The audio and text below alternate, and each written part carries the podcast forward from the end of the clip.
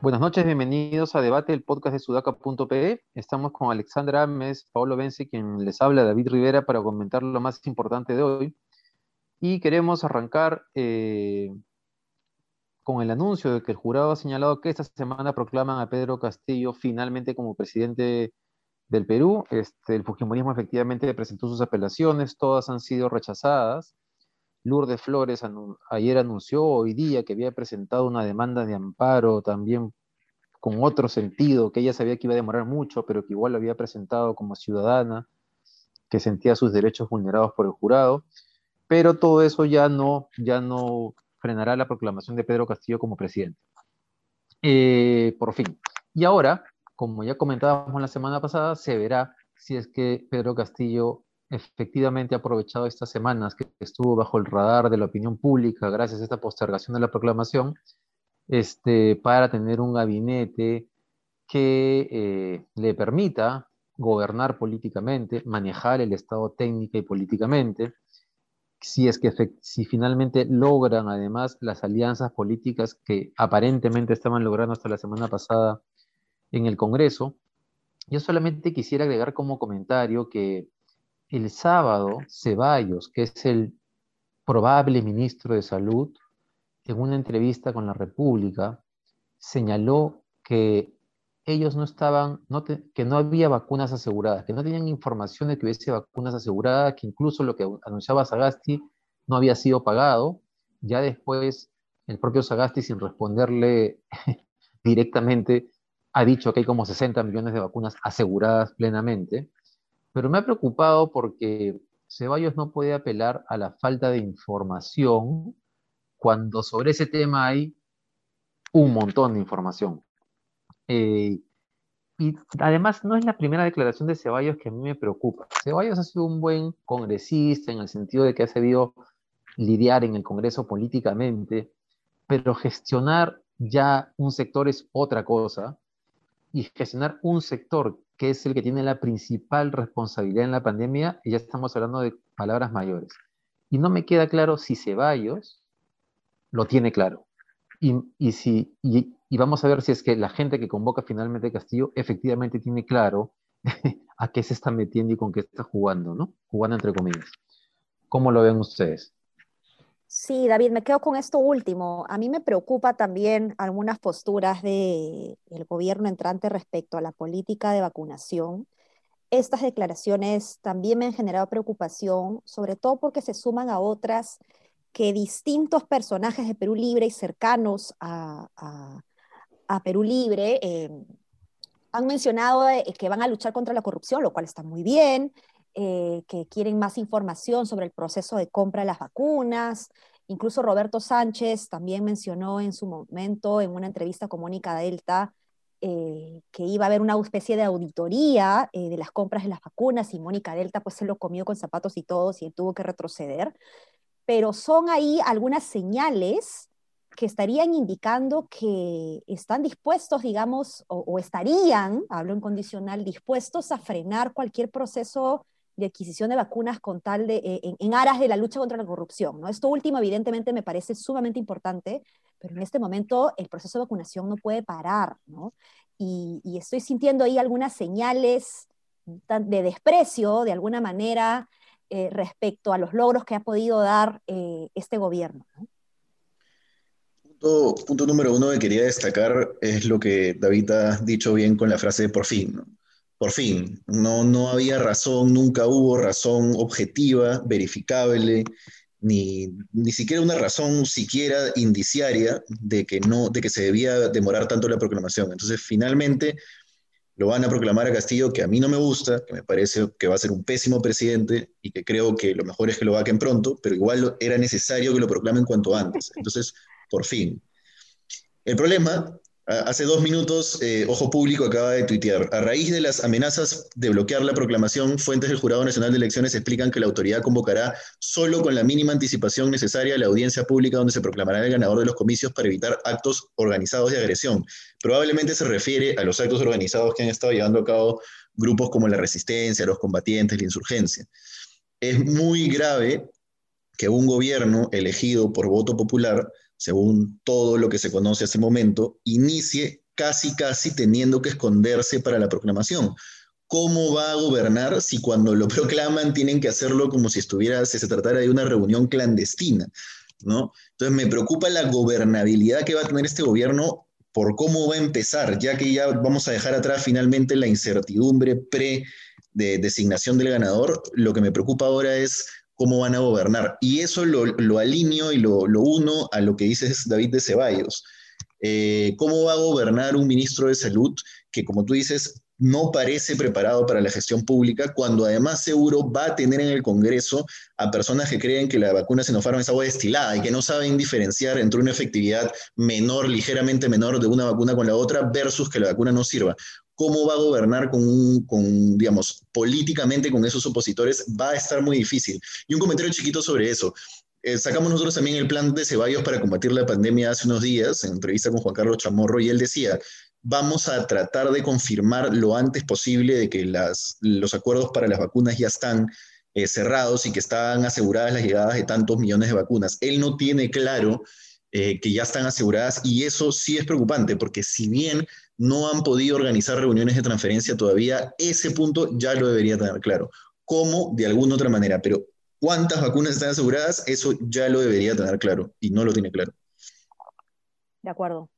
Sí, o no lo tiene claro, o como decía este Alessandra, con, ese tema de la palabra desprecio, hay, creo, eh, también politiquería, ¿no? Es decir, todos los gobiernos que entran salen con su frase de la auditoría o la sospecha con lo, con lo pasado y está bacán que, o sea, que, que, investiguen lo que tengan que investigar, ¿no? Pero una cosa es investigar objetivamente y otra cosa es pues tener esta actitud de que todo está mal eh, o de dudar de algo que con tanta evidencia está, está funcionando. Digamos, las cosas que funcionan en el Perú no son la mayoría, son la minoría, ¿no? Entonces, no te metas pues con lo poco que funciona porque ya es como un síntoma de irresponsabilidad tremendo. Eh, lo segundo que quería comentar a raíz de lo que decía Paolo sobre la gobernabilidad y la democracia es que Vitocho, Víctor, Víctor Andrés García Belaúnde, puso un tuit el viernes o sábado recordando que en 1962, 62, 10 días, 10 días antes de la proclamación, ante la sospecha de fraude, los militares habían este, dado un golpe militar, ¿no? Y Fernando Tuesta le tuvo que decir, ¿a qué te refieres? ¿Qué, estás proponiendo? ¿no? Y Vitocho dijo, no, solamente es recordar la historia. Pero en línea con, con lo que dice Paolo, hay sectores democráticos que están ya jugando, ¿no? Jugando en esa línea, en Acción Popular, él y eh, Alfredo Barnechea, de hecho. Em, y en esa línea también un comentario final, y es que ya faltan ¿Cuántos, ¿Cuántos días faltan? Diez días, ¿no? Nueve días para el 8 de julio. Bueno, sí. Eh, esta semana se ha sabido, el sábado, el comercio público, que al día siguiente que se supo del dinero que Cerrón tenía en una cuenta interbank de más de un millón de soles, intentó sacarla y felizmente ya había sido inmovilizada por la Unidad de Inteligencia Financiera. Eh, y hoy día se ha sabido que hay 200.000 audios en el caso de los dinámicos del centro que llevarían el caso a otro plano del que conocemos hasta ahora.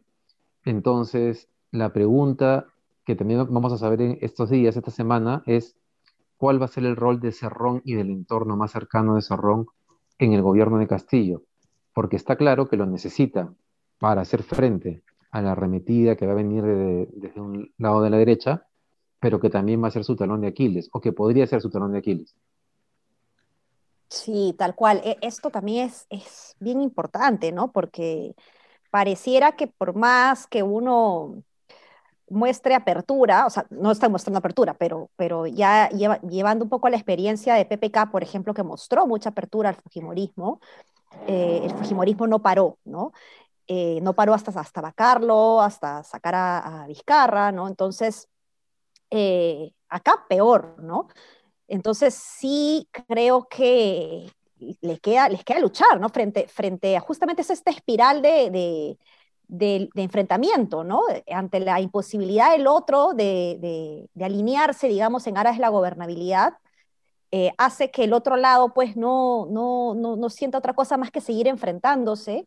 Y aquí van a tener que mostrar mucha mano dura, eh, lo cual no necesariamente es lo más inteligente o lo más estratégico, pero creo que es lo que va a suceder, ¿no? Y un paréntesis para un minuto de silencio para el espíritu democrático de los líderes de Acción Popular, ¿no? Eh, Alfredo Barnechea, Vitocho, eh, son referentes de Acción Popular de años y han demostrado en este caso que la democracia les interesa poquísimo, si no es nada, ¿no? Para ellos, si es que, bueno, además de lo que ocurrió en noviembre, por supuesto, ¿no? Que sacaron a Vizcarra a las patadas, ¿no? Entonces, Acción Popular, yo no sé qué le va a quedar más que el loguito y el hecho de que por alguna razón, que ya da para un análisis creo que de un podcast entero, por más que haga lo que haga, siempre termina el loguito jalando votos en este país, ¿no? Pero espíritu democrático, por lo menos para mí, ya no le queda, ¿no? Hmm. Así es. Y en línea con esa arremetida de la derecha y qué es lo que va a tener que, con lo que va a tener que lidiar el gobierno, este, hoy día ha pasado algo adicional en el caso Willax, ¿no? Mejor comencemos por lo que pasó el viernes, que Beto Ortiz estuvo en su programa de televisión con una pistola al frente, en esta actitud de pechador, provocador, eh, diciéndole a los fiscales, eh, al Ministerio Público se refería, creo, de que así como el machete no era considerada pues un arma era, era no era considerado un arma de ataque violenta, sino parte de una cultura. Para él su cultura era tener pistola y llevarla consigo porque él había leído muchos libros de mucha, mucha literatura policíaca, así que si él un día se aparece por la calle frente a Palacio, nadie tendría por qué decirle nada este, por el uso de la pistola. Y eso viene a colación porque la Fiscalía ha abierto un proceso de investigación contra eh, Philly Butters, Beto Ortiz, el gerente general de Willax, Enrique Luna Victoria, por eh, llamado a la sedición y perturbación del orden público. Y claro, hoy día los periodistas de Willax han dado una conferencia de prensa para llamar la atención sobre este ataque a la libertad de expresión de la Fiscalía al intentar meterse con Willax. Eh, hay que recordar que eh, en, algún momento el propio Philly Butters efectivamente estuvo haciendo casi un llamado, si no fue un llamado directamente, a tomar Palacio, a decirle a la gente que no había forma de detener el supuesto fraude que se había cometido en la elección contra Keiko Fujimori si no era tomando Palacio y, ojo, insultando a Sagasti, el imbécil, eh, ya no me acuerdo, pero simplemente lo insultó, lo insultó Sagasti sin ningún reparo, ni control, ni, medida. Entonces, eh, claro, ahora hay un proceso de victimización de Willax. Sudaka ha hecho un artículo hoy día donde recuerda las mentiras sobre las vacunas que han hecho reiteradamente Beto Ortiz, Philly Butters y alguien más, quiero, ah, y Ray con Barba. Eh, yo creo que la fiscalía hace bien en investigar porque, la, o sea, la semana pasada decíamos, ¿la libertad de expresión tiene algún límite o no tiene ningún límite? Eh, y está claro que es, es, es peligroso que el poder político tenga algún tipo de control o regulación sobre la, sobre sobre la libertad de expresión. Más aún en países como los nuestros, donde en cualquier momento hay un... No, apenas la democracia, es, o mejor dicho, la democracia es débil, y de pronto hay eh, impulsos autoritarios o pedidos a las Fuerzas Armadas a que intervengan. Eh, por eso es tan importante que el poder político no controle, no controle, supervise o regule la libertad de expresión. Pero también es cierto que la autorregulación en el Perú no funciona ni ha funcionado, como tampoco está funcionando en la autorregulación de los medios de comunicación en otras partes del mundo. Entonces la pregunta es si es que otro tipo de poder, que en este caso es el judicial, debe eh, poner ciertos límites al comportamiento de los medios de comunicación. En principio, mi respuesta es que si hay fundamento, sí, pero obviamente eso este, implica un amplio debate porque también se podría afirmar, que es lo que Willax está afirmando, que es el poder político el que está movilizando al Ministerio Público para, para, para investigarlos. ¿Cómo lo ven ustedes? No, a mí me parece muy bien que el Ministerio Público haya hecho esto, porque normalmente una institución pública democrática trata de no atreverse eh, de alguna manera a, hacer este tipo de mm, acciones eh, con medios de prensa porque es muy bien sensible este, este, espacio de la libertad de expresión, ¿no? Pero como bien dices, David, ya lo habíamos hablado hace unas semanas, de acá seguramente Paolo eh, tiene un mejor argumento que yo, pero desde la perspectiva del derecho, o sea, yo insisto, los derechos de uno terminan cuando empiezan los derechos de los demás. Y lo mismo pasa con la libertad de expresión, que como derecho también tiene límites en tanto eh, eh, está, eh, estás impedido de abusar de este derecho que tienes para dañar a otros o para dañar a la sociedad o a la institucionalidad pública en este caso. ¿no? Entonces el Ministerio Público, que tiene como finalidad justamente resguardar eh, una cultura de paz, las instituciones, etcétera, pues está en su derecho pues, de ejercer este poder y de generar esos mecanismos de control que en años anteriores, que en décadas anteriores no hemos visto y que más bien yo diría son buenas señales de que nos indican que estamos por el camino correcto a fortalecer esta institucionalidad, ¿no? Hoy en la conferencia me parece que fue Milagros Leiva, o el mismo Erasmo Wong incluso, que ya toca preguntarnos por qué el Perú, el Perú y toda la clase política del Perú vive en ascuas eh, a merced de Erasmo Wong, ¿no? Pero bueno, creo uno de los dos, no sé si Milagros Leiva o Erasmo Wong, dijo algo así como esta no es una lucha por Willax, sino es una lucha a la que se deberían sumar todos los periodistas porque luego irán por ellos. Eh, lo dijo de otra forma, pero esa era más o menos la idea. Y es que la verdad es que no, no es así, porque lo que hace Beto Ortiz y lo que hace Philip Butters no es periodismo. A mí me enseñaron desde el día uno que estudié la carrera que periodismo era decir las cosas que son reales, que son verdad, por lo menos, al menos tener los procedimientos claros para ir en ese camino, el camino de la veracidad.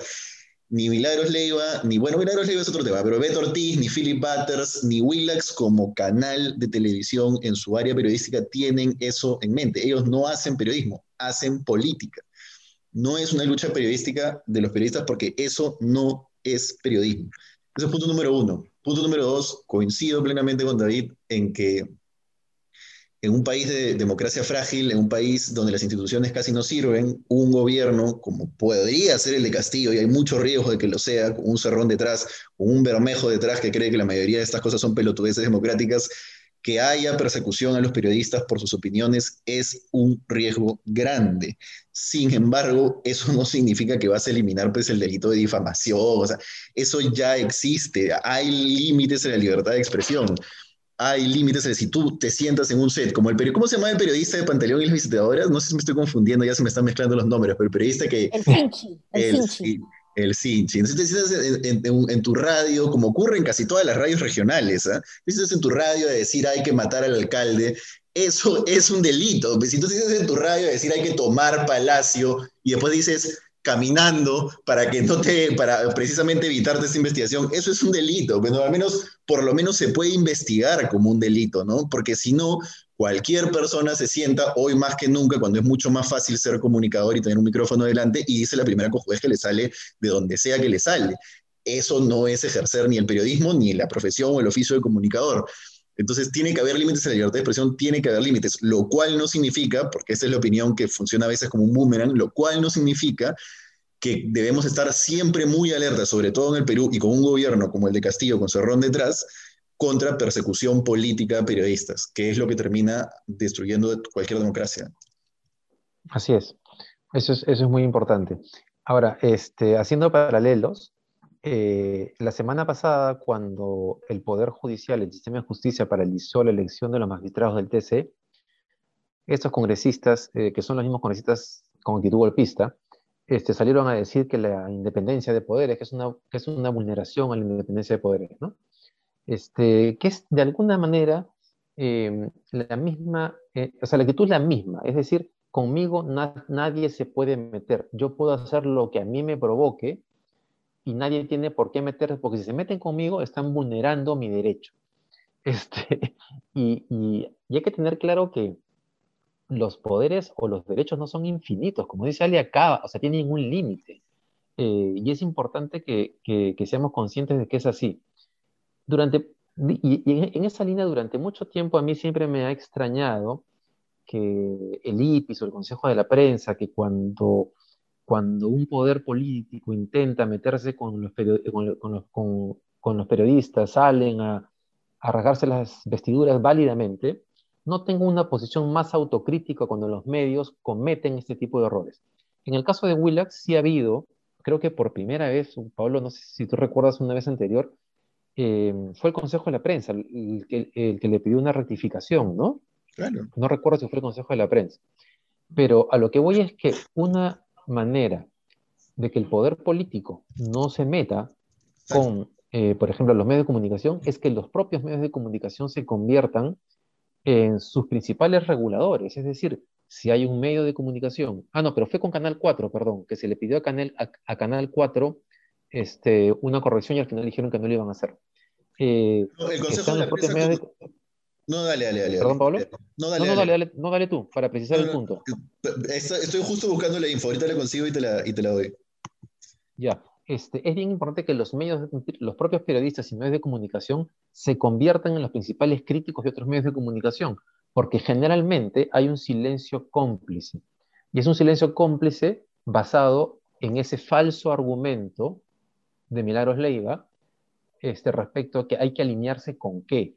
Uno puede alinearse con la libertad de opinión, lo que no puede alinearse es con la calumnia, con la mentira, con la difamación y con los llamados al golpe de Estado y a vulnerar, y a vulnerar el Estado democrático. Sí, y ahí, sí. un chiquito, eh, lo que dices ahorita es importante porque los periodistas tienen que poder defender la chamba periodística. Si los periodistas aceptan que publicar cualquier cosa sin tener como norte buscar la verdad es aceptable, entonces eh, los mismos periodistas están poniendo eh, cabe a sí mismos y están poniendo en riesgo su propio oficio. No, no, no, es, no es mentira cuando dicen que en, en, dictaduras o en dictablandas, digamos, ser periodista es riesgoso, es muy riesgoso, eres un blanco fácil. Entonces, el, mejor, el mejor blindaje para un periodista siempre va a ser tener credibilidad y la credibilidad deriva de haber dicho la verdad. Entonces, es importante que eso se tenga. Ahora, no sé si es que entidades como el Consejo de la Prensa, al cual de hecho Sudaca pertenece, etcétera, tengan capacidad para doblegar a un canal cuando el canal está comprometido con, una causa política y no con hacer periodismo. Entonces, ahí sí no sé qué tanto lleguen en eso. Ah, y, lo, otro importante a decir en esto, que también creo es eh, no deja de ser parte del análisis político, mejor dicho, es que lo que muestran Beto, con eh, Batters y Milagros Leiva y Erasmo Bon con esta conferencia es la típica actitud del matón del colegio. O sea, yo la cago y después me victimizo, yo hago daño, yo ataco, yo, etcétera, etcétera, y cuando después vienen y me, y no sé, pues viene la profesora y me dice, oye, ¿qué estás haciendo? Yo me victimizo, ay, no, me estás atacando, ay, no, que no sé qué. Háganse cargo de lo que han hecho, que Bater se haga cargo de la vez que se paró enfrente de una cámara y dijo, vamos a tomar Palacio, que se haga cargo de eso, ¿no? Sí, tal cual. Eh, esas actitudes matonescas eh, psiquiátricamente deberían ser tratadas, ¿no? y no deberíamos pues tener personas así que, que ejerzan la responsabilidad eh, o, que tengan el poder de, estar frente a los medios, ¿no? Pero, en fin. Bien, creo que creo que se nos ha ido el tiempo, ¿no, Pablo? ¿Tenemos tiempo para algo más? Eh, estamos volando, sí, un minutito, un minutito si es que tienes algo más. Este, a ver, yo solamente estoy, no, solamente un, un tema para mañana tal vez, ¿no? Estoy leyendo una nota que vale, que vale la pena en términos de consumidor que dice que el CyberWow, que fue hace poco, a comienzos de julio, solo el 22% de las ofertas fueron verdaderas. ¿Cómo? No entendí. ¿Los aportes? Han hecho una investigación perdón, sobre los descuentos, sobre el CyberWow, como que inflan los precios para después presentar como que han hecho un gran descuento, pero, pero no es así, ¿no? Ya lo comentaremos mañana, porque ese tema es importante, ¿no? Sí, sí, toca el bolsillo de la gente, toca el bolsillo de la gente. tal cual, tal cual. Bien, muchas gracias por habernos acompañado hoy. No se olviden de seguir Sudaca. Ahí van a encontrar eh, el artículo que ha hecho este, Sudaca sobre un, buen recuento de las mentiras que se han hecho en tres programas de Willax sobre el tema de la vacuna en particular, pero mentiras hay sobre muchos temas. Y bueno, y seguir también a Sudaca en las redes, en Twitter, Instagram, Facebook y también en Spotify. Hasta mañana, que les vaya muy bien. Hasta mañana. Chao, chao. Nos vemos.